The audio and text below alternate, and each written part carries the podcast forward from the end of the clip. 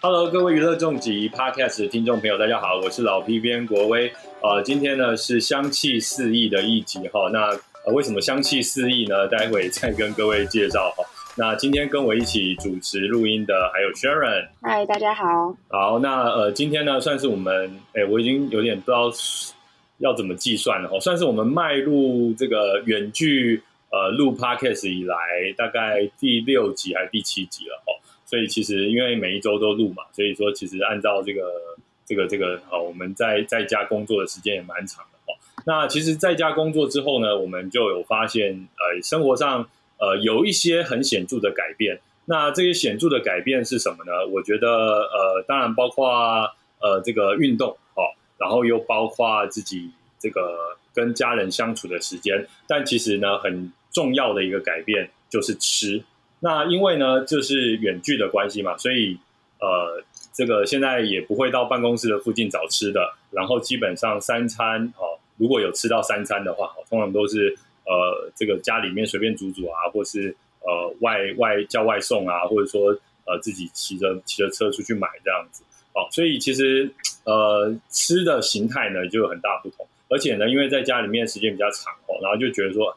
就是好像什么东西都吃过一轮了啊，都是很吃的很腻。然后呢，现在看到很多人在呃这个居家的状况之下呢，就开始自己动手做很多东西。特别是哦，前阵子在美食家好 Taster 啊，就是我们这个非常喜欢的一个美食网站上面呢，看到很多的网友在分享他们居家料理的那些照片，我就觉得说，哎呀，自己有点逊哦。然后呢，就有点勾起了想要这个料理的欲望。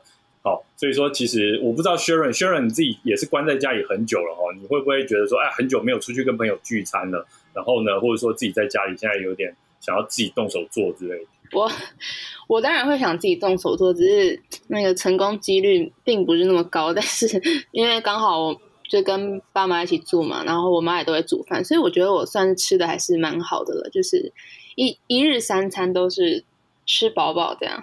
哇，这个有爸妈照顾的孩子真是宝，太太高兴。那你是不是像尼特族一样，大家都送到你的那个房间门口之类？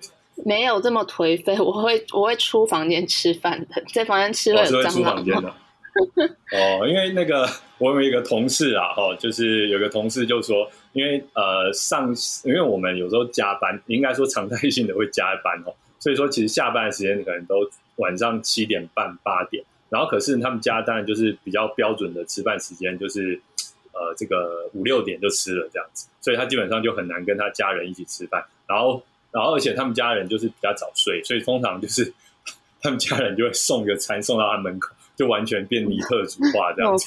其实还就是有点听得有点这个不好意思这样子害他加班。好了，那我们今天就回归正题哈。我们今天的这个特别单元呢，就是来讨论美食哈。那我们刚才有提到这个美食家这样子一个网站，那我们今天呢，就是有邀请到呃我们美食家网站的创办人啊，这个也就是真的是美食家哈，欢迎 Liz。耶，Hello，各位 Sharon，大家好，我是 Liz。好，那这个说到 Liz 哈，因为其实他的 podcast 呢，其实听的人比我们更多哈，所以今天非常感谢没有没有，好愿意来助阵这样。还是要打个广告，我的 podcast 是美食关键词，欢迎娱乐重疾的听众也收听哦。对，这应该搜寻美食应该是 top one 的哈，这个没有什么好说了哈。那不过今天邀请到 Liz 呢，当然是因为我们觉得在娱乐好跟美食中间呢是有很多可以交流的地方啊。那首先呢，我想。这个请薛润来介绍一下，我们最近其实有做一个重疾美食片单，对不对？大家听到的时候应该是已经出来了。然后，因为我们前段时间有在那个重疾的粉砖问大家嘛，就是有没有你哪哪些作品看了你会觉得很饿，然后你自己会想要开始动手做料理啊？那我相信在家这么长时间，如果你没有运动，增胖几率应该还蛮高的，因为就冰箱就有吃的嘛，或是零食在旁边，你。你就是想随便走走，那些巧克力啊、洋芋片什么的，就跑到肚子里嘛。然后，所以就是有收到非常多回复。收到哪些回复呢？对，就是排山倒海的那个作品名称就出现，什么深夜食堂啊、地狱厨房啊、什么五星主厨快餐车，巴拉巴拉，就很多，就是可能有看过的，也有没看过的。那就是有戏剧、有电影，然后纪录片、实境节目什么都有了，这里当然讲不完。然后。哎，我记得是不是还有人推荐那个什么，有点忘记汉尼拔还是什么的，就是恶搞，就是有一些恶搞的，什么吃人脑、什么人肉水饺都有，对，很好笑。人肉叉烧包，嘿，对对对。可是那看有点恶心，所以反正就我们有这整理出几部，到时候会分享给大家。那今天就是邀请到 Liz 来跟我们聊聊一些比较特别的作品，然后里面一些饮食的小知识，这样子。哎，没错。那我们其实看到很多的这些美食。结合的这些呃影剧哈，甚至有些是比较算是综艺型的综艺节目了哈。那我们都会觉得说，哇，这个画面让人哦，就感觉这个香味扑鼻而来哦。然后它那个烟呐，或者是它那个冒出来的蒸汽啊，或者说它那个晶莹剔透的那个这个那个肉质啊，那个反射那个光啊，哦，然后就是整个就让人就要觉得说好饿，或者说有的觉得，或是那个切切菜的声音啊。哦，或者说那个餐盘的声音啊，就觉得说，学生，对对对，好想要这样的桌子，好想要这样的木板，好想要这样的锅子，哈，就是其实家里面最近，好，其实包括我们自己家，哈，也也也添购了不少这个厨房的用具，哈。那我觉得这个真的是在这个疫情期间很大的改变，大家都想要吃的更好，或者说呃，甚至是更健康，或者说尝试一些过去因为其实。呃，有有有地理上的距离嘛？有一些很厉害的餐厅，其实你没有预定，你根本是吃不到的。哎，可是因为好，这个我也不知道算是好事还是坏事啊。那当然是坏事啊。但是因为这个疫情的关系呢，哎，很多呃过去可能一般是吃不到的餐厅，他们提出了这个外送哦外卖的一些服务，所以呢，其实就还甚至一些料理包的服务，所以呢，有机会在家里呢尝到他们的味道。我觉得这也是一个。天赐良机啊！当然对餐厅来说可能不是什么好事，但总而言之呢，在这些的呃大的改变上面呢，我觉得呃我们今天就要来好好的聊聊美食影剧哈。那其实刚才 Sharon 就有说到哈，呃，这个有人推荐《双面人魔》Hannibal 这部作品，老实说就是我推荐的。好的，就是你，哎，就是我，因为我真的是看了这部作品，我就。就觉得说他很过分哈，就是说他把他明明就是一个大家知道，他是由这个呃汤马斯哈里斯的小说《红龙》跟《人魔》哦，他是用这个小说作为基础在改编的一个美国心理惊悚电视剧。那当然大家也知道哈，珠玉在前啊，之前也有这个改编成电影。那但是呢，呃，这次的呃，我我们要介绍这个双面人魔，它是根据小说的这个原著来改编的，所以说其实它有更多的细节，而且时间也比较长嘛，它有三季可以来铺陈。那里面呢，饰演这个人魔，就是饰演汉尼拔的这位呢，就是我们丹麦的国宝哦，这个麦兹迪特曼米克森，哈，呃，人家好像都很多人都叫他麦叔还是什么的哈，就是呃，Mass。呃 m i c k e l s o n 好，那大概丹麦文我不知道怎么念了哈。那总言之，就是一位这个非常帅气的这位大叔哈。那他在这个这部戏里面呢，饰演这个汉尼拔这个角色呢，因为呃这个细节就不讲哈。总言之，就是因为他他就吃人肉，所以说他就得把他获取到的这些素材做很好的料理，然后他就很。很很过分的，就是把它这个料理的过程，这完全是比照美食节目的等级在拍哈。然后呃，这个煎煮炒炸，然后各种料理手法啊，然后做成叉烧啊，做成什么什么东西。然后特别是很喜欢料料理各式各样的内脏。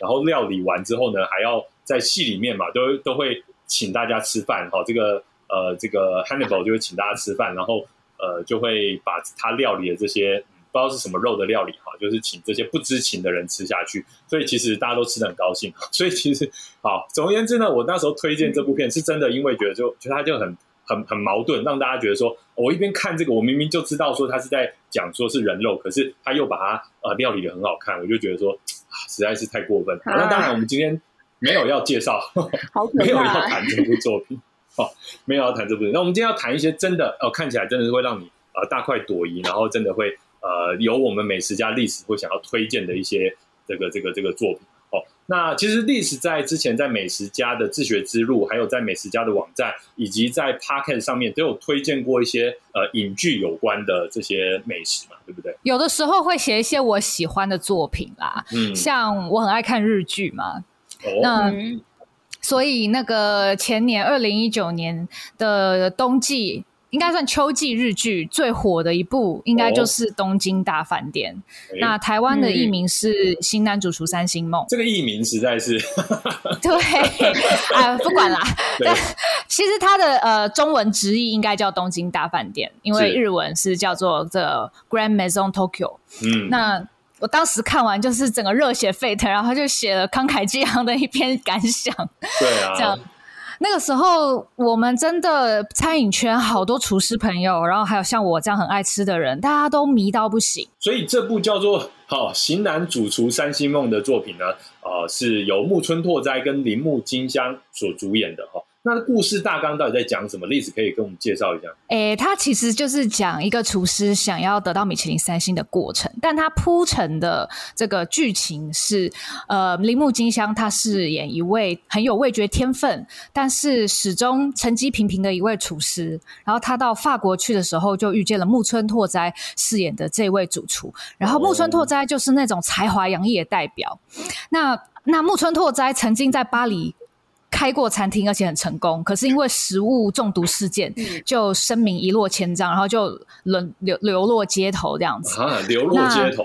对，然后就有铃木金香就邀请他回日本一起开餐厅，然后铃木金香做主厨，台面上的主厨，然后木村拓哉是在幕后协助他这样子。这部戏就非常写实的刻画了一间高级法国餐厅的营运状况，还有每一个人的心路历程，他们的心理状态是怎么样，就有点像是把厨师的脑袋扒开来给你看，就说：“哎，厨师们到底在想什么？”我觉得历史都认为说是写实，我觉得这个蛮不容易的，因为历史是这个应该说吃过很多很多这种呃 呃 fine dining 美食。呃，这个米其林等级餐厅的呃美食家哈，而且也跟很多的这些大厨交流过。哎，这个为什么当初就是说他写实到什么程度？为什么会让历史以及这个饮食圈的朋友们都为之震惊的？就可能一般人会对于主厨很追求米其林星这件事情，觉得是他呃一生的荣耀。这样子的目目标感到有点困惑，觉得哎，为什么米其林这么这么重要？为什么厨师这么需要这样的肯定？那这部戏就会告诉你，呃，厨师他们追求的是什么？呃。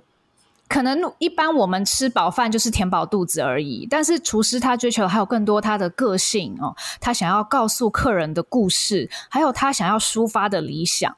那这些热情啊，还有这些他们对于料理的想法，呃，一般人如果你只是可能。一年偶尔去吃个几次这样大餐，可能也没有办法很能体会。但是透过戏剧，他就是用活生生的方式演给你看，包括他们怎么样去找最好的食材，怎么样研发一道菜，然后开一间餐厅涉及哪些细节。然后餐饮业也不是只有厨师啊，也有美食家哦。所以这部戏也出现了美食家哦，还有美食媒体哦。那当然，餐饮榜单也很重要。除了米其林，这部戏里面竟然还演到了世界五十最佳餐厅哦，就非常写实。对，还。颁颁奖典礼演出来，而且呢，因为世界五十家餐厅颁奖典礼，它一个很重要的标志就是它会有紫色、蓝色的灯光在现场，因为我去过，然后那个紫色、蓝色的灯光它也都重现了，我觉得哇，有又回到现场的感觉，对 对对对对。然后厨师在讨论的那些话题啊，就是他他们有没有才华？他一开始是拿铃木金香跟木村拓哉对比，对，然后。里面又有另外一个是呃，泽村一树演的，对的一个角色。呃，暗黑那个角色呢，其实是餐厅类型的对比。木村拓哉跟铃木吉香开的餐厅是比较属于呃经典的法国料理，嗯，是还是现代的诠释方式，但是它比较没有那么多分子料理奇奇怪怪的东西。可是他们的对手，他们的对手 Gaku 就是分子料理。哦，所以他也把这种餐饮业里面的不同思潮也呈现进去了，但是很轻松活泼嘛，也不是硬邦邦的那种那种深度报道文章，所以就你整个看的就是一般，我相信一般观众会觉得剧情好看，然后像我们其实，在就是比较了解餐饮业界的人看也觉得哇塞，你也刻画太细腻了吧？因为其实这部片在这个呃日本播出的时候，其实是属于这个日久。其实是什么日久呢？其实就是周日晚上九点播出的这个剧集。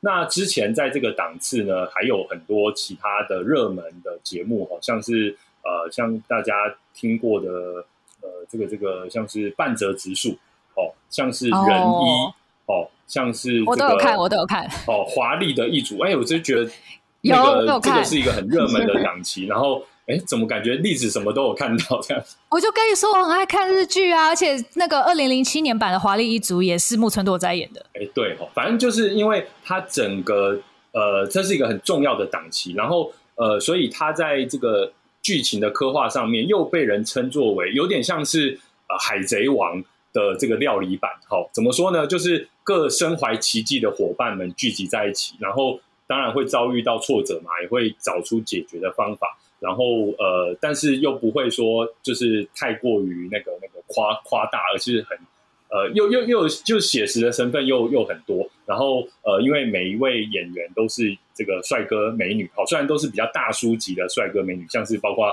木村拓哉啊，铃木金香啊，等等。我我们这个年代的帅哥美女，真的真的真的，步入年纪了。对对对，因为我我跟历史就年纪差不多了哈。然后我们其实以我们年轻的时候都看日剧看比较多，然后都会觉得说哇，这些真的是陪伴我们长大。然后他们现在演技真的也是到呃，这些演员他们的演技也到另外一个程度，所以才可以怎么讲撑得起这部作品这样子。然后在这部戏里面，其实我刚才听历史这样讲，我就会觉得它很像我之前看的另外一部好莱坞电影叫《天才大厨》。我不知道这个历史有没有看过？嗯，有有有，我当年，而且好像它是是首映会的时候我去看的。对。那天才大厨，因为它里面也是，当然这个还是呃，这个男女的结构有点类似啦，哦，就是一样是有一位受挫的这个呃米其林呃二星的主厨，然后他就是呃辗转又从这个这个法国呢来到了英国，哦，然后来开开开一家新的店这样子，然后里面当然呃呃，老实说哦我那在在里面看也是能够感觉得出来，呃那种。呃，厨师们为了要争夺这个荣耀，然后里面也有那种类似的对比，就是说它有一个好像也有一个宿敌，就是比较走分子料理，就感觉好像常常是用这样的安排，然后一个是比较传统发发餐，一个是比较新型的一个一个一个尝试这样子。那我其实很好奇，就是说这些都算是 fine dining 吗？那还是说现在大家觉得发餐就是呃这种呃 fine dining 的代名词？那可不可以请例子跟我们分享一下？您您觉得就是说那？呃，像这个《型男主厨三星凤》里面，它定义的就是一个 fine dining 的典型啊。诶，可以这么说。那先解释一下 fine dining 啊，中文里面你可以把它翻译为高端餐饮、高级餐饮、哈精致餐饮等等哦。那呃，这个词 fine dining 本身呢，没有人知道它是什么时候冒出来的哦。那呃，它的定义呢，其实也是众说纷纭啊。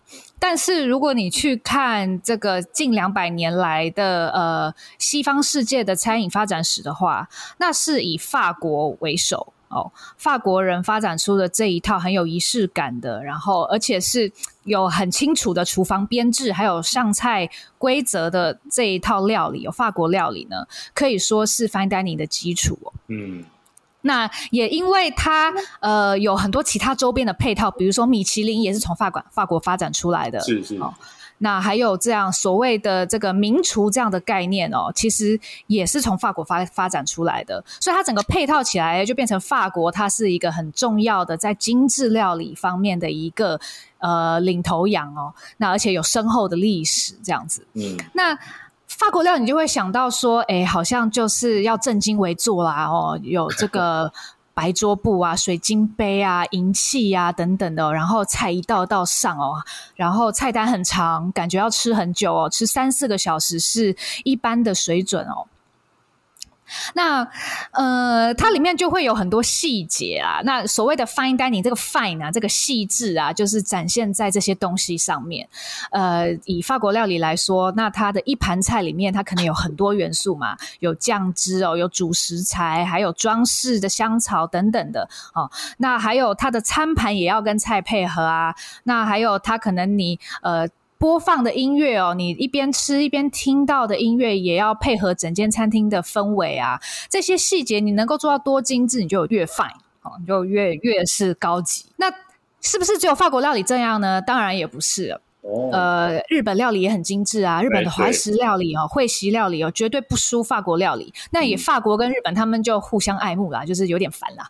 总之，日本料理跟法国料理都是很有代表性的 fine dining 哦。那其实中菜呢，里面也有非常多细致的元素。对啊，因为现在这个很多我们中式的餐厅也都受到米其林的评鉴嘛，对不对？我们可以说，就是米其林它去评鉴的，就是比较偏向 fine dining，因为它是一个从 fine dining 出发的一个评鉴。嗯，那他去建立了三星制度，呃，代表他是要有一定水准的餐点哦。一星、两星、二星分别有不同的意义嘛？那大家知道，米其林其实是米其林轮胎办的餐饮评鉴哦。当年是为了卖轮胎，所以出现了这样的用路指南哦。本来就是，呃，你可以带着这这一本手册，然后开车出去玩，到哪里加油，到哪里住宿，到哪里吃饭。对，但后来他们渐渐就发展出这样的平等系统哦，一颗星哦代表哎不错哦可以去，嗯，两颗星就代表哎值得绕路前往，嗯，三颗星就是值得专程前往，不管多远你都可以去这么一趟，嗯，所以它就是以轮胎跑了多少圈作为。标准我觉得也蛮有趣的，蛮有趣的，可以说是史上最成功的内容行销。所以总共就是三颗星嘛？对，就是三颗星。那它还有另外一另外两个名单，一个叫餐盘推荐哦，另外一个叫必比登。那就是呃没有到星星那样子哦，但是呃比较以餐盘来说，其实有些也还是蛮精致的。那必比登就是小吃类比较多哦，三道菜一千块台币这样子的范围内。那那所以，诶，米其林它确实是一个比较偏重 fine dining 的呃指南啦。所以你去看我们刚刚讲的这个作品哦，呃，通常就是你看他们都做法国料理嘛，对不对？然后都是开一家这样子注重很多细节的餐厅哦。那在天菜大厨，我想应该很多人很有印象的一幕就是。好像是米其林密探的人，对对对，把叉子弄对，把叉子弄掉在掉在地上，看那个 waiter 会不会去注意到。对，这种就是很多人都在讲这种小道消息啦。这个米其林评审员会怎样的去测试这家餐厅服务好不好？那其实，在呃呃东京大饭店里面也有提到嘛，他们去猜测说，哎，哪一位是评审来有来用过餐了哦？那你。对，第一轮通过了，哎，好像又有人来了。这次是一男一女哦，哎，好像你这样 二星有望哦，这样子。就其实这些都是戏剧啦，我们没有办法去确认说到底实际上是不是这样。对啊，因为讲的好像就大家有一些那个判断标准哈，就说啊，对对对，满满的米其林味这样子，这两个 对 这两个客人这样子，哦，哎，他点了一杯水跟一杯酒，啊，这一定是米其林的密探这样子。但是我在这边可以报个小小的八卦，就是我有厨师朋友告诉我说，他后来有发现有同一位女性用不同的化名来用餐，然后来用餐的时间呢，其实就是差不多是米其林评鉴的时间。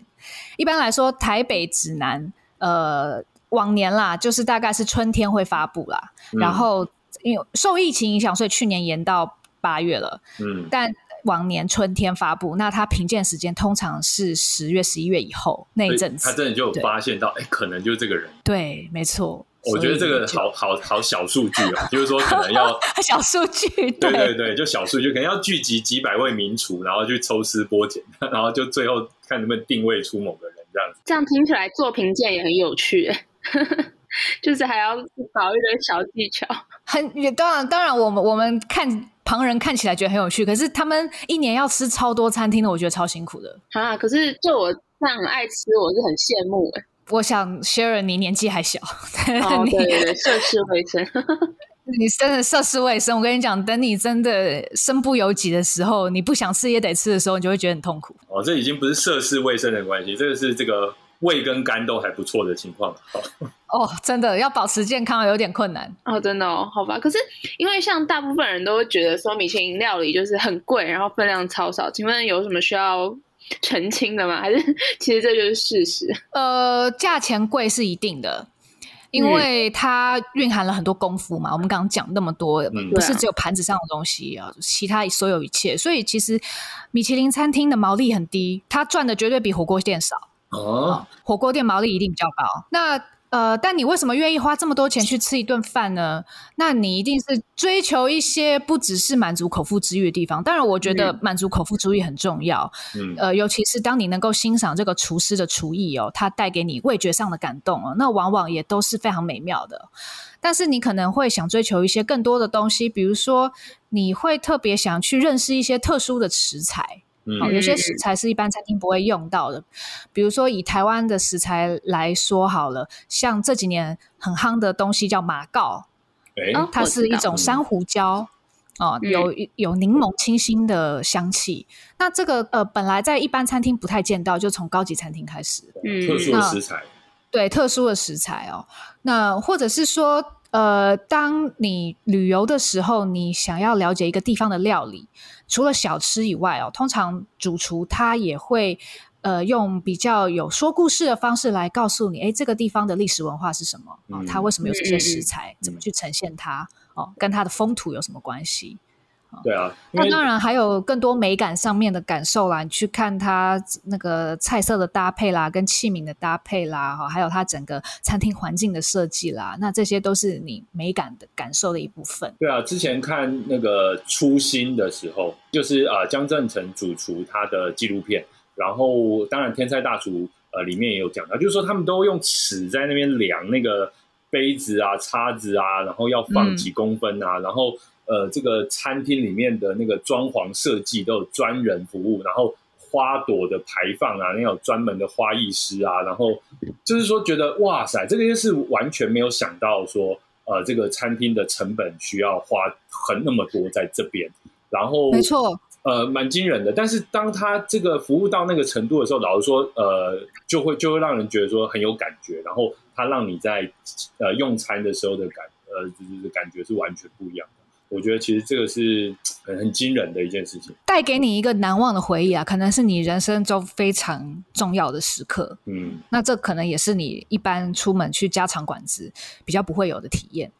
对啊，哦，从这个预定到进入那个门哈，然后主厨在外面欢迎你，然后什么的，哇，然后整个流程进上菜的节奏啊什么的，还有每一道菜跟你解释啊，这个材料是呃这个素材是呃哪里的什么啊，然后我们这次用什么东西来把它做成什么，然后为什么这样做？我觉得其实都很像你说三四个小时嘛，其实也像上上了一堂课的感觉。哦，也可以这么说，其实真的可以学习很多。如果在这样的餐厅吃一餐。很精彩的饭，对啊，我们其实我们去那个呃上一堂什么线上课或实体课也是要花个万把块，所以我其实 这个吃一餐，我觉得其实大概也差不多了哦。你你学到很多东西，然后又吃到很很好吃的。以台湾来说，没有那么贵啦，就是台湾的价钱大概对，就是以晚餐法式料理来说，大概一个人三千五。哎，那我觉得真的就像我们真的是上一堂课的感觉。哦，真的是偶尔偶尔，哎，真的对对对对。那我觉得吃的东西贵，它有自己的道理啦。就是可能食材比较好，或是我们常常就是吃气氛啊，对啊。就我觉得，就是真的偶尔我会乐意去尝试。那对啊，就而且我觉得太便宜的东西跟贵一点的东西，它那个口感差异其实还是蛮明显的。而且你一开始吃太好，你就不会想回去吃比较怎么讲。太太普通的料理嘛，所以我就觉得有时候享用这种精致料理就很棒。是，但我我必须强调，一分钱一分货还是真理啦。对，就是有时候东西比较贵，它真的有它的道理，比较好吃。哈，嗯，对，那那当然，这个就是我觉得每个人有自己吃饭的习惯，还有他的预算哦，那就看大家自己去考量怎么样调配你的生活。偶尔也许可以 庆祝一下，然后吃好一点。那我觉得这样子的餐厅是还蛮不错的体验，而且是一种娱乐。对，我觉得解封之后，哦，当然了，也是希望我们。呃，包括历史介绍过的很多这些餐厅，在解封之后都还能够继续营业啊。那但是我觉得解封之后，我觉得超多人应该就会想要慰劳一下自己。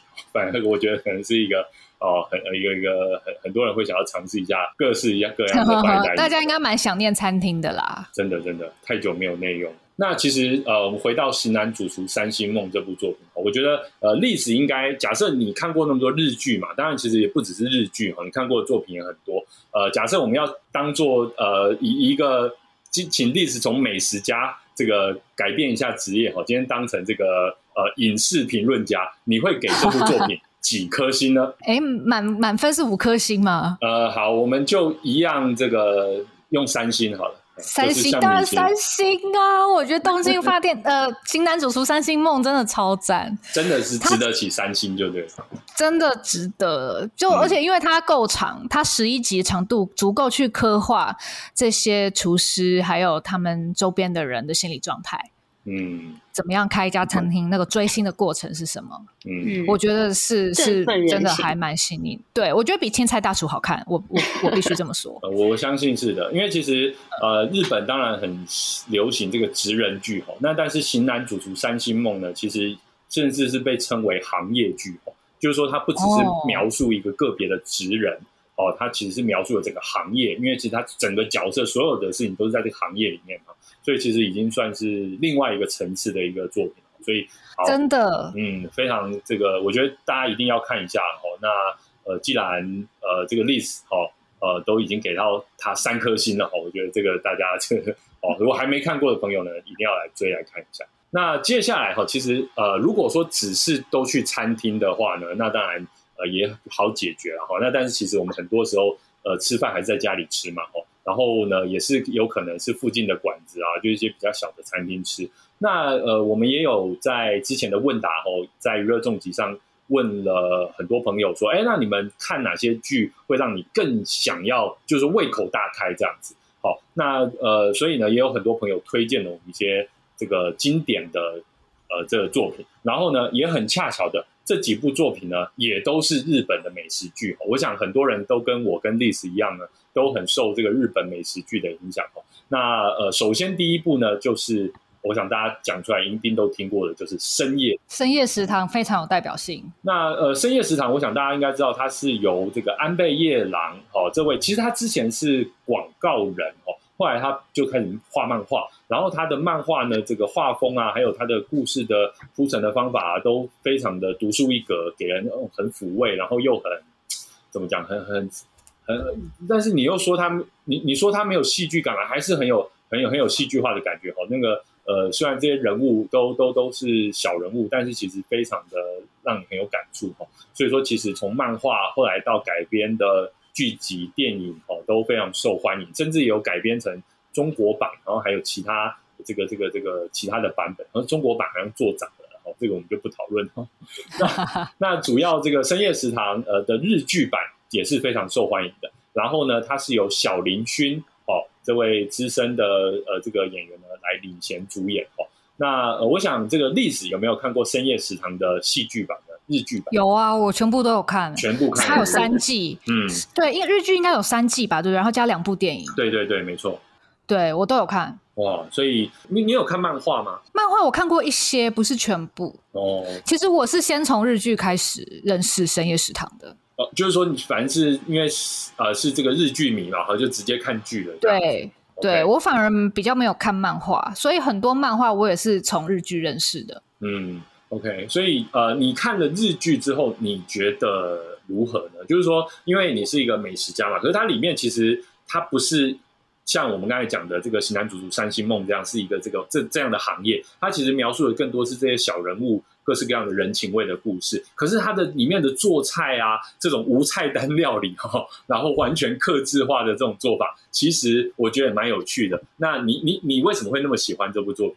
呃，当然，他的人情故事都很有趣哦，而且是其实讲一些社会边缘人的故事，然后最后也都蛮温暖的。那他的料理画面呢？我必须说，如果跟另外一部。作品，我们等一下可能会聊到《黑心居酒屋》比起来啊，《深夜食堂》对于做菜的呃描述没那么多哦，琢磨没那么多，嗯，但是它的食物造型做的非常好。就是简简单单的，嗯，对，简简单单的，但是就是让你食指大动的样子。嗯，然后当然它的料理跟它的故事结合的很好，像《黑心居酒屋》，我就会觉得啊，剧情很弱啊，那剧本写的很糟，但料理还不错，料理就让你也很想动手做做看。那深夜食堂的话是两个都强，就是它的剧情强，然后它的食物造型也强。OK，那深夜食堂后来其实它有另外出食谱啦。就是书籍的食谱把它那些那些呃经典的料理都呃食谱都精确的写出来，告诉你怎么做。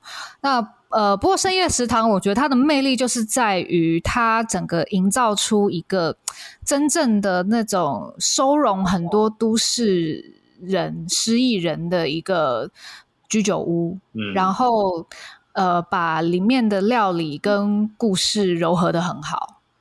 那短短的嘛，它就是每一集短短的，所以也很容易消化哦。呃，那它也不会说，嗯，我觉得就是可以慢慢看，慢慢看这样子。我有的时候就是喜欢在睡前看一集这样子，节奏比较慢的，有点讲一点食物的这样子的日剧。深夜食堂，我觉得应该。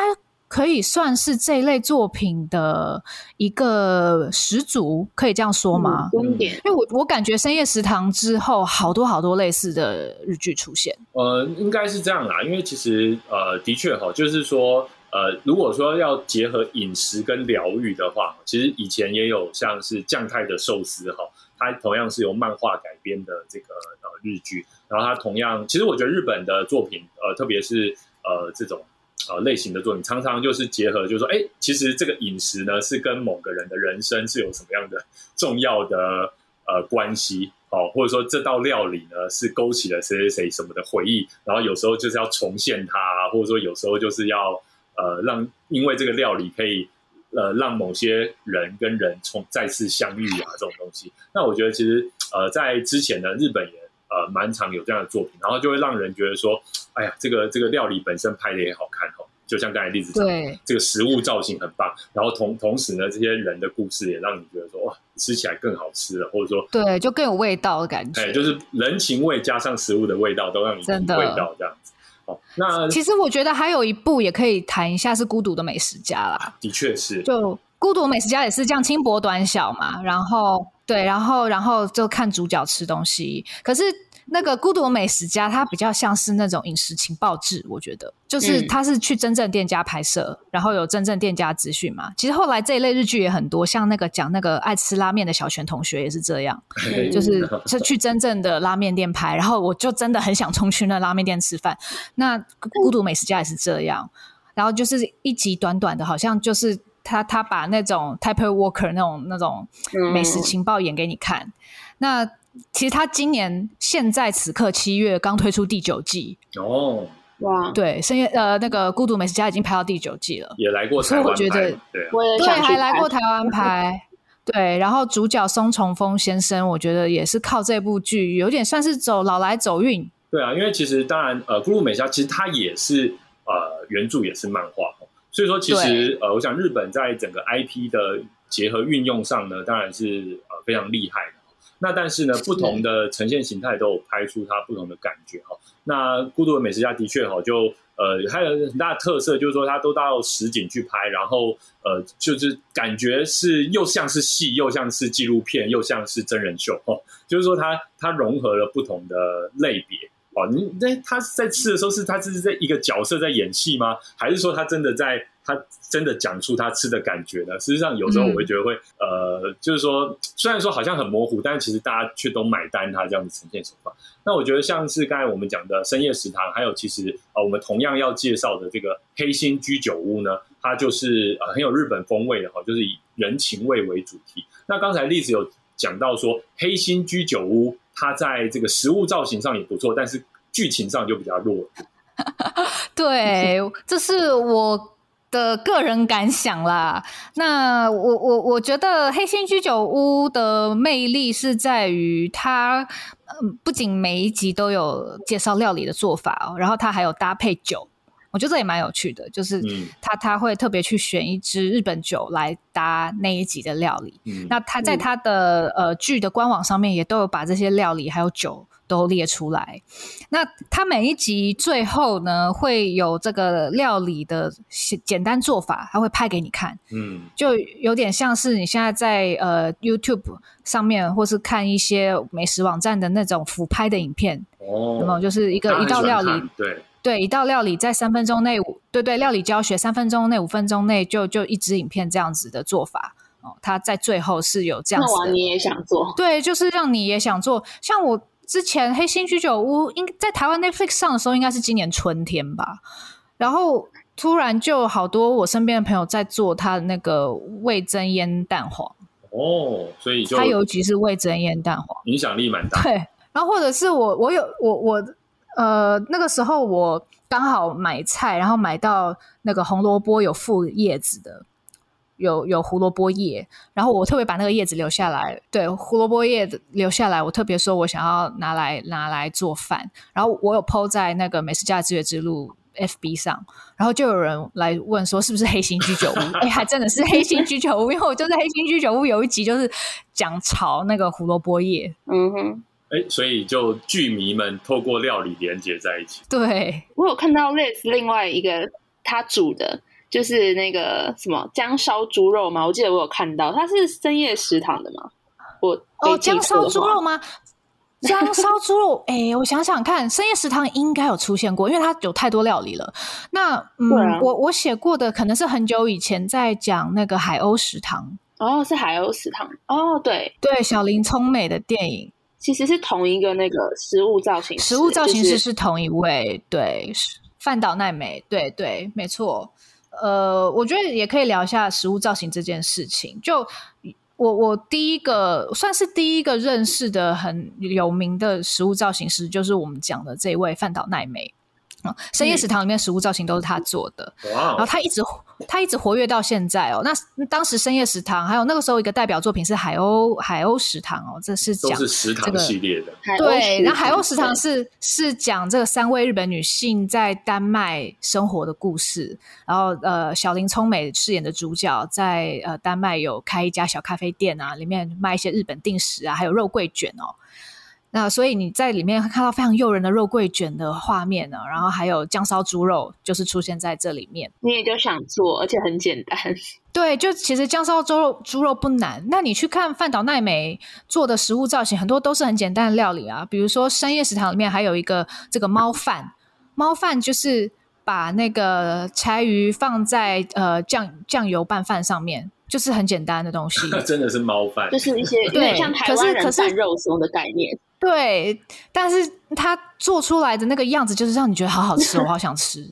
所以有一阵子猫饭也很流行，或者是说他那个章鱼香肠章鱼，把那个红香肠弄成章鱼的样子，有没有？很经典。对，给它切对，或者甚至是猪肉味增汤这种很简单的东西。所以范岛奈美她做食物造型，呃，这么多年哦，她也有几本著作，我自己很喜欢，我也有收藏。她在台湾有中文版的，是这个 Life 一二三哦，有三本。呃，这三本我都有。他的对，Life 一是叫家庭味哦，二是平常味，三是生活味，都是一些日本家常菜，然后已经变成我的日本家家常料理的教科书，就我就会参考它。哇，它里面有收录姜烧猪肉，也有汉堡排哦，也有这个豆皮寿司等等都有。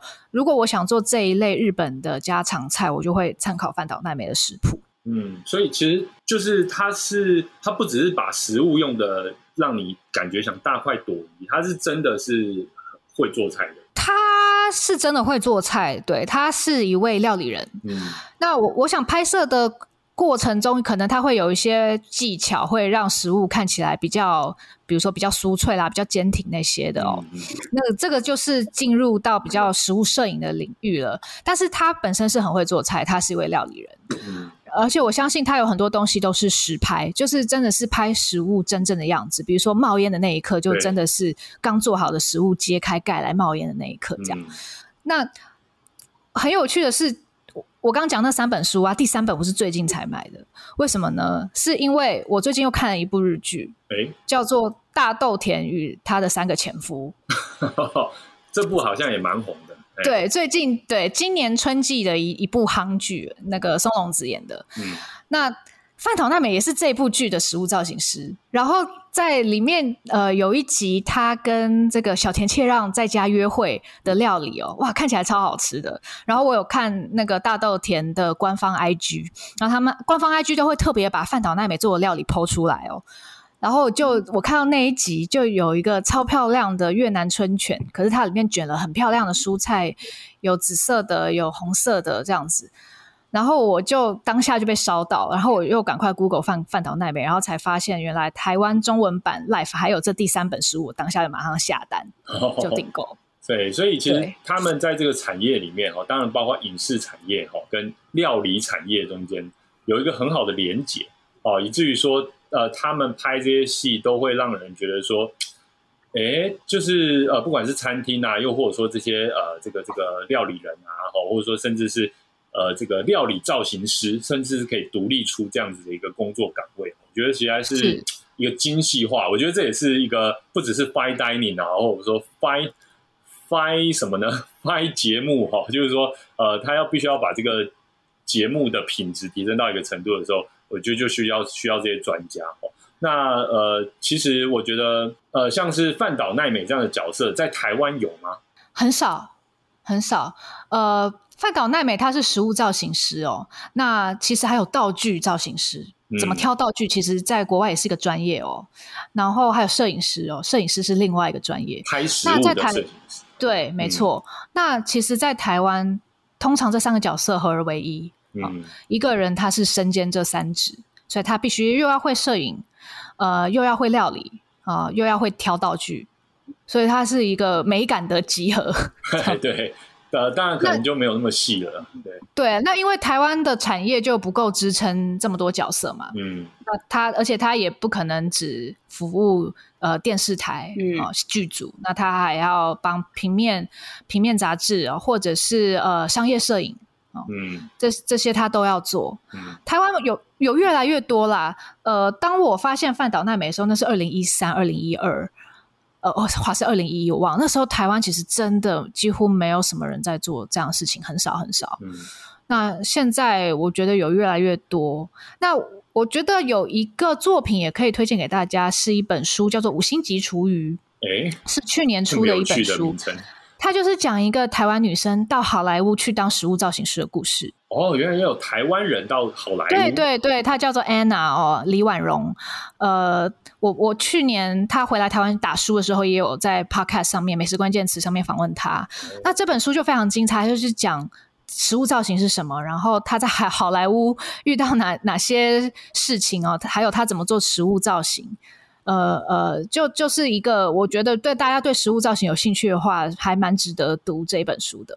嗯，因为这个造型其实就跟打扮人是一样的哦，你把它打扮的设计的好好，我觉得大家的食欲就是打开哦，然后后续衍衍生的效应，那个就是呃，这个这个很难很难很难说啦，因为其实可能就是一家店的爆红啊，或者说呃一个一个一个一个系列的。呃，食品或者甚至是料理，就从此进入大家的视野当中，一个很巨大的转变，这样子。对啊，很多时候呢后背后都有食物造型师的付出。好，所以其实哦，要做出一道好的料理，然后要让这个料理能够在戏剧或是节目当中有好的呈现，呃，需要很多人的努力了。哦，那但是其实哦，现在很多人也不只是看像是喜南这个主厨三星梦啊，又或者说我们刚才推荐的。呃，深夜食堂啊，海鸥食堂啊，黑心居酒屋啊，哦，其实不只是看电影或戏剧，其实很多人是会看一些呃这个纪录片，哦，很多人是看，我觉得更多的人啊，必须要这样讲，很多人是看 YouTube，哦，现在大家很喜欢在 YouTube 上看 美食相关的的的的影片，哈，那而且其实它的种类非常的多元，哦，有些当然是比较像是传统的节目的那种形式，但是很多其实它真的是很很开脑洞，哈。那呃，这边呢也要请栗子来跟我们分享一下他自己哦，栗子自己有没有在看什么样的呃 YouTube 哦美食 YouTube？有诶，呃，我今天要推荐三个频道。那第一个呢，我要推荐的是一个日本的频道，叫做诶古名家的一个人生活，它日文叫做这个 Kominka，诶日文是 Kominka hit kominka Hidori Kurashi。那呃，如果对，诶，好，那如果你呃用英文搜寻的话，也可以找到这个 Kominka Solo Life 哦。那他是一个年轻男生，然后决定搬离都市，然后到伊豆的海边去居住。他就租了一个老房子哦，决定在那边度过古民家的单人生活。哇！那一开始其实是我先生发现这个频道，好特别的人设。对，很特别人设。那呃，他就是会去介绍他用的哪些日日常生活用品啊，然后他怎么样去打理他的生活。他搬过去的时候，他买了哪些东西呀？怎么样去 set up？怎么样去呃打造他的这样子一个在乡下地方生活的一个情境？哈，那它里面其实有很多料理。我后来就对于料理的部分看看得入迷。嗯。那呃，因为他在乡下生活嘛，所以他会自己种一些菜啊，然后他也会去探索附近的食材啊，然后或者是比如说呃，附近的农家就教他怎么样晒柿子干啊，然后或者是怎么做鱼干啊等等的，然后自己动手做，对不对？对，然后他。应该是很爱动手做的人，然后而且那边大概也没有什么外带外送什么餐厅，所以他就是三餐几乎都要自己打理。那都是做一些很简单的东西啊。他早餐通常一定都会有味增汤，然后他会用土锅煮白白米饭哦，然后再搭配一条烤鱼什么的。可是我就百看不腻，我就很喜欢看他弄早餐。然后还有他会有时候会挑战一些料理，是很搞纲的那种，就会就会比较搞纲。比如说他曾经自己建一个披萨窑，然后自己烤披萨。得要从头来，对不对？为了要吃这个披萨，得要煎开窑的。对对，然后呃，或者是他去学怎么杀鱼哦，然后然后把鱼就片成很漂亮生鱼片那样子。那那我就很喜欢看他这种自自己学习、自己挑战的过程，然后他又把自己生活，我就觉得打理的很很干净、清爽、好看啊，应该是一个。有点龟毛的男生吧，我觉得。可是这让我想到一部电影，那个小森林有听过吗？呃，那个小森时光吗？对，就是有日版跟韩版，好像不同名字吧？对对对，日日日版是小森时光。也有一点点像，不过我觉得小森时光或小森林更极端一点，就是他过着更自给自足的日子，然后有更多动手做的不对，然后非常的依据四季对四季时令的变化嘛。那古民家这个就是一个比较能够在日常生活中实现的，真的吗？真的有办法实现吗？你确定我们的能力可以吗？做一份日式早餐应该 OK 吧？就是你煮个日式的味增汤，煮白饭跟烤一条鱼干。应该可以。要是要是我花一个礼拜之后，就会变成一个枯骨哦，就死 死在那部那栋房子里面。重疾要不要做一个替化这样子？老 批边，老皮鞭成为枯骨的 那个礼拜这样，真人剧这样。我就觉得我还蛮喜欢看这种，就是。呃，打理自己生活的这种影片，对，听起来有点像李子柒。没有，李子柒也是极端。我觉得李子柒也是极端，对。然后李子柒又比小生时光极端，就 是大家都要很极端。就是他有些很匪夷所思的，什么 什么劈竹子干嘛的，我有有点忘记实际的内容。但是我我对于李子柒印象印象就是夸张，呃，也是很极端啦。但大家也是就是看的很，就是当然某方面也是感受那个情调嘛，哦。那我觉得古名家的情调应该是一般人想象好像还可以比较做到的。对，然后就是因为你就住在城市里嘛，你你就看他住在乡下地方，你没有勇气搬到乡下去哦。可是你看人家在那边享受美景，他不时就骑脚踏车到海边哦。然后之前春天的时候也是有很漂亮，西边有很漂亮的樱花啊，然后伊豆海边有很棒的海产呐。你就心生向往哦，但是你就没有勇气去做这件事情，他帮你做，这样替代性的满足。对对对，没错，替代性的满足，他活给你看，这样子。好，所以第一个要推荐给大家的就是这个 Komika 哦的艺人生活哦，就是推荐给大家。那其实搜，如果你因为日文不会打的话，就搜寻古名家，应该也是汉字也是可以找到。没错，没错，没错。好，那而且其实它的配乐都蛮好听哦，就是说它很很轻松，就是说你把它当成工作室的背景白噪音。再再 再看，也我觉得也 OK，哎，好，好像也是可以，真的真的蛮好。然后第二个，哎，要跟我们介绍是哪？第二个我要介绍的是呃绵羊料理哦，呃，他是一位中国的网红哦，在 B B 站上面是很厉害的，好像他们有某某那种什么前二十大还前前百大之类这种，他是其中一位，叫绵羊料理。然后在 YouTube 上也有频道，这样 YouTube 上有对，其实他 YouTube 订阅也蛮多的哦，呃，观看数也蛮多的。嗯，那，诶，他特别的地方是在于呢，他称自己为 A 货工厂，他专门去复制那些名菜很难的菜哦，呃，妖妖兽妖兽费工的菜，超有趣。就是很费工，他是看人家做嘛，还是说去找到谁的食谱，然后去想要复制一下这样？对他就会去找各种食谱，然后找各种资料，然后来复制一道很困难的菜，哦超好看，超好玩的这个风格。对，他也做得出来。当然，他有很多他所谓翻车的惨状，就是我我也很佩服他。他他，我觉得他应该在这过过程中变成了一位很厉害的厨师吧。就是他做一些很难的东西，比如说做那个什么，你知道怎么自己做米粉吗？他竟然自己做米粉哎！这这感觉要有工厂，对，或者是呃，比如说那个法式餐厅侯布雄，他有一道经典名菜是呃，用那个有密集恐惧症会开害怕，就是他用鱼子酱，然后下面应该是用虾做的慕斯，虾跟海鲜做的慕斯，然后把鱼子酱一颗一颗点缀在上面，然后上面还用那个应该是有用一些绿色香草，再再把它。一粒一粒挤上去，点缀上，点缀在上面，这样子就是一道非常高刚、非常漂亮的菜哦。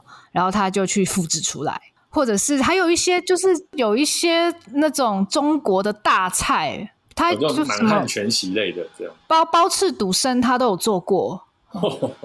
对，然后还有一些就是那种什么飞饼，对，就是那种呃类似像印度甩饼那种东西，可是它在中国变成了飞饼，然后就是真的是擀的超大一块饼，然后你要把它抓在天空上面这样子这样子回旋这种饼，就他他也他也做，他就是有很多神奇的料理啊，然后都是让你瞠瞠目结舌，然后就在他的家用厨房里面做出来，而且他都会有各种各样神奇的道具，我觉得超超妙的。我觉得也蛮搞笑的，就是说，觉得他的这个影片一方面也有一些搞笑的成分在哦。除了说他就是很很很很努力的要把它复刻出来之外，其实他的过程啊、拍摄的方式啊，然后他的讲话的语调啊，我觉得其实也是一个，我觉得蛮不错的。因为其实他他他很是一个很好看的节目。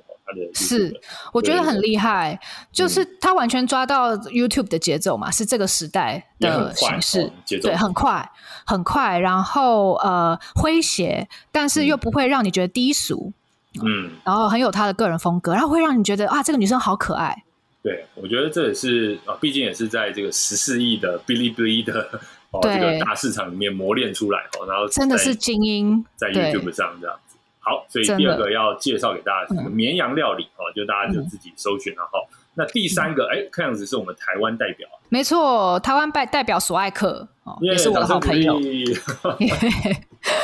对，那呃，索爱克跟我算是老友了，我们认识很多年哦。那呃，他在应该是二零一九的时候，呃，开始了自己的 YouTube 频道，嗯，叫做这个厨房费宝索爱克。很可爱。那我认识他很久，所以我知道他以前都做一些很 gay 拜的料理啊，然后都做比较多西餐，因为他以前是料理教室很很厉害的老师，很有名的老师哦。那呃，但是他开始做 YouTube 之后啊，我觉得他有接地气了，有个新的人设了。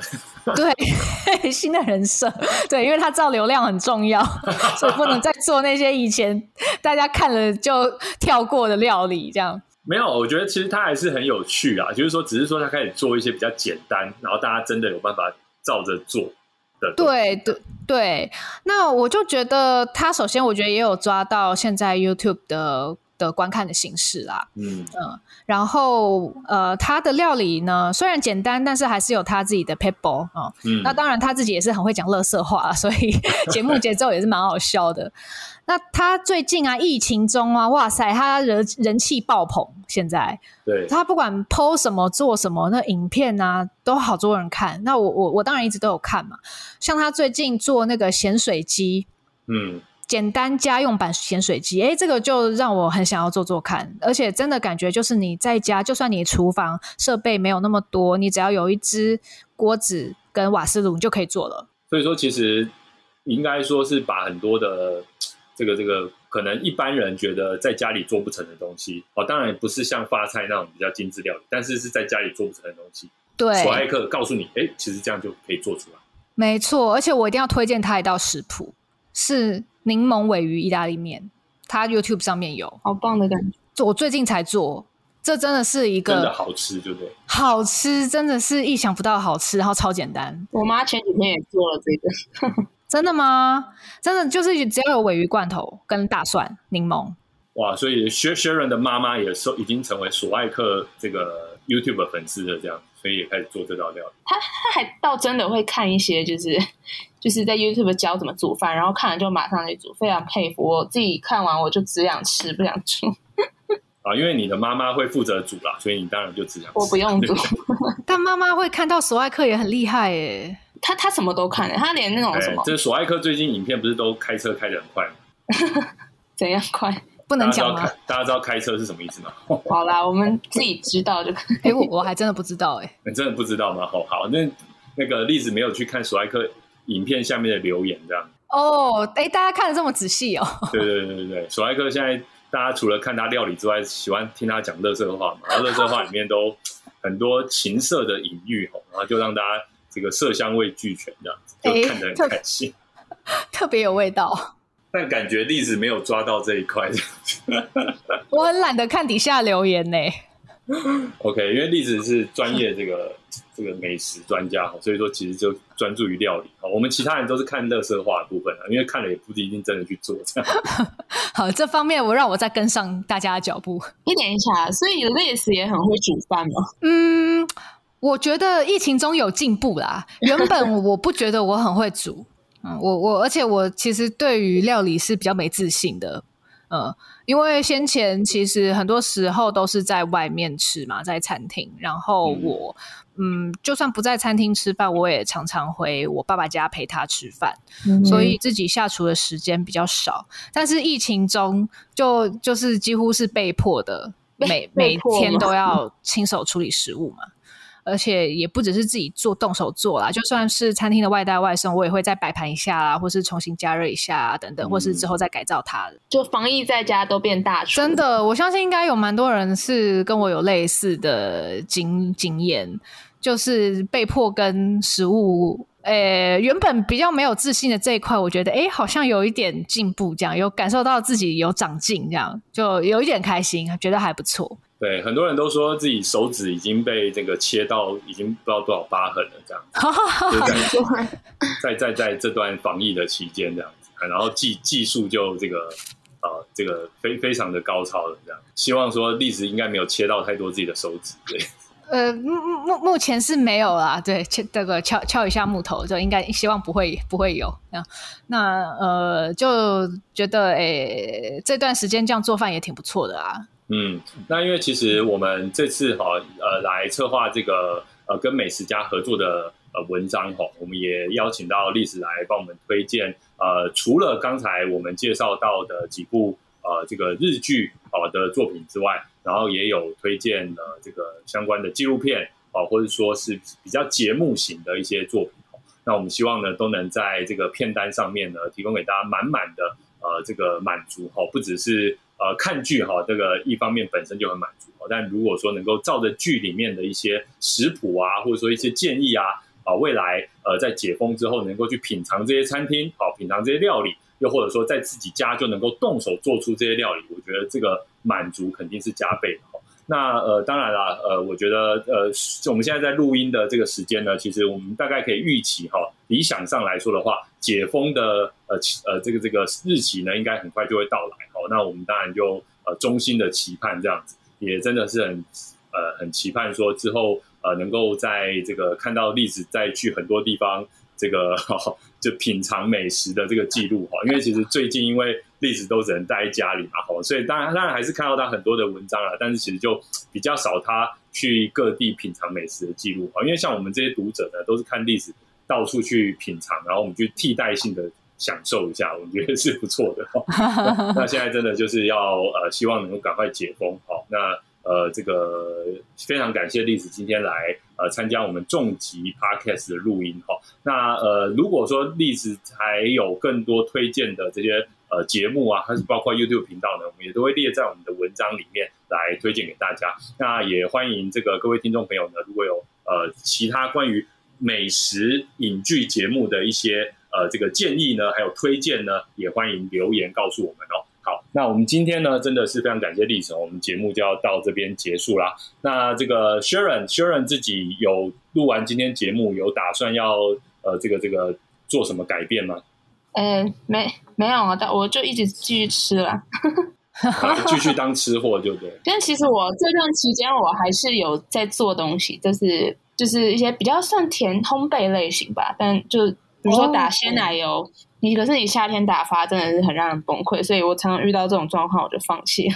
所以吃比较重要，做就再说。我觉得烘焙蛮难的哎，我是完全没有做烘焙，所以对些人这这样蛮厉害的。嗯，这个手指都还健在，我希望说我们到时候在办公室相见的时候，哎，大家手指都还好好的，哎。那也这个非常感谢栗子。那今天的重疾 podcast 呢就聊到这边，我们就下次再见喽。